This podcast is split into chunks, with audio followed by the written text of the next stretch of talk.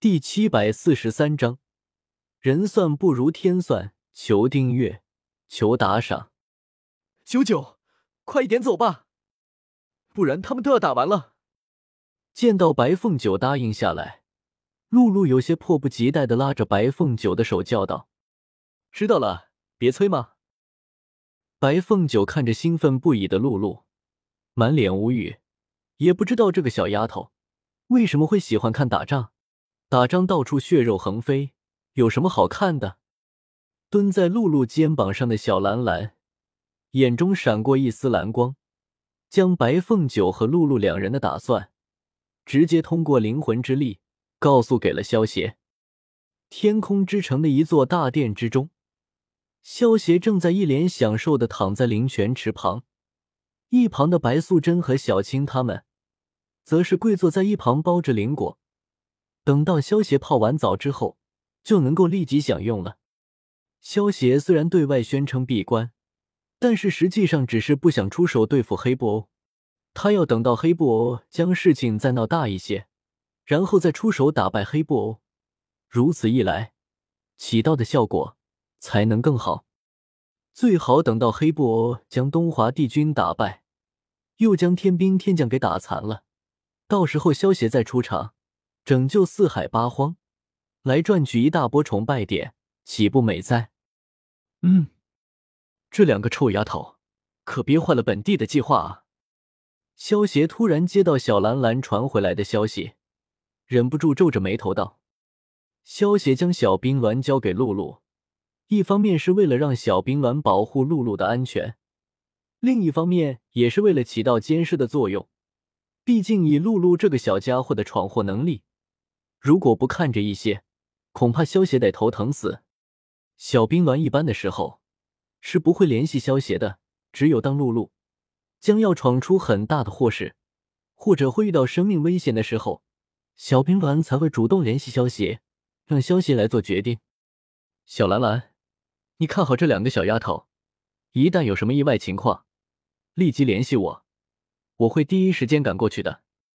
萧协想了想，对小冰鸾吩咐道：“露露肩膀上的小冰鸾。”得到萧协的吩咐，不着痕迹的点了点头。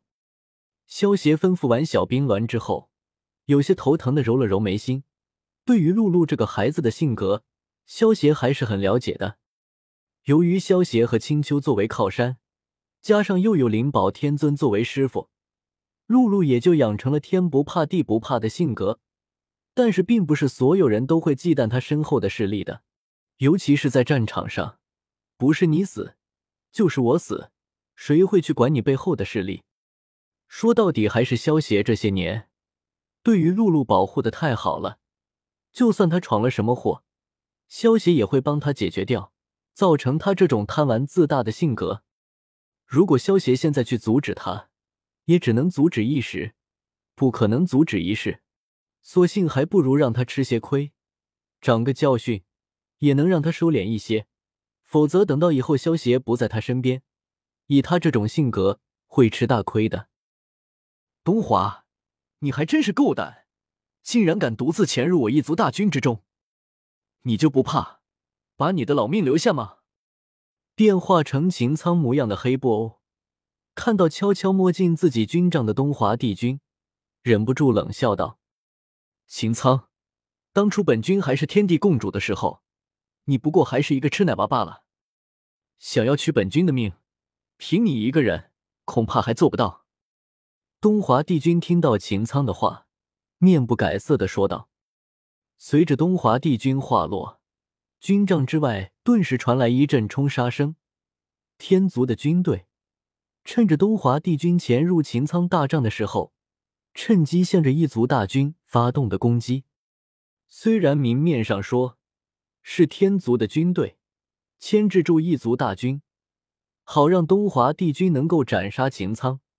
但是反过来说，其实也可以说是东华帝君牵制住了秦苍，让异族大军群龙无首。失去了秦苍统领的异族大军，根本发挥不出多少战力，完全被天族军队给压制住了。哈哈，不错的计谋！不管你今日能不能斩杀我，只要你能够成功牵制住我，今日一族就会必败无疑。黑波听到外面传来的厮杀声，不由得大笑道。不过，黑波接着将笑容一收，看着面前的东华帝君，寒声道：“不过，这个计谋有一个非常重要的前提，那就是你的实力一定要超过我才行，否则你们的计谋就会将整个天族拖入万劫不复的深渊。”东华帝君听到黑布欧的话，心中猛然一突，他突然有种不好的预感。只见秦苍的双眼猛然一瞪。两道紫色的光芒以迅雷不及掩耳的速度，直接射到了东华帝君的身上。临死吧，东华！黑波右手一翻，手中凭空出现一把方天画戟，化作一道黑色幻影，带着毁天灭地的气势，向着东华帝君劈了过去。东华帝君见状，连忙手持仙剑迎了上去。不过，当东华帝君手中的仙剑和黑布手中的方天画戟两者碰撞在一起的时候，嗯，不好！刚才那光……东华帝君只觉得一股巨大无比的力量传过来，而他体内的仙力却只能调动七成左右，直接被这股巨大的力量给轰飞了出去。当初伊卡洛斯培育出黑布欧的时候。加入了一对极目兽的眼睛，所以黑波也能够动用极目兽的天赋能力。他发出的虚弱之光，能够削弱东华帝君三成的仙力。东华帝君和黑布欧都属于修罗级别的强者，或许东华帝君比黑布欧的实力要强一些，但是也强的有限。而现在东华帝君直接被黑布欧削弱了三成的仙力。剩下只有全盛时期七成的实力，情况就瞬间逆转了起来。原本黑布欧想要打败东华帝君，并不是一件容易的事情，但是没想到东华帝君为了斩杀秦苍，竟然直接独自一人潜入了黑布欧的军帐之中，而且距离黑布欧不到两米，在如此近的距离之下，根本来不及躲避黑布欧发出的极目之光。其实也不能怪东华帝君大意，因为东华帝君以为自己面对的敌人是秦苍，但是其实他面对的敌人却是变换成秦苍样貌的黑布欧，所以根本就没有预料到黑布欧的极目之光一下子反而将自己给坑了。是东华帝君？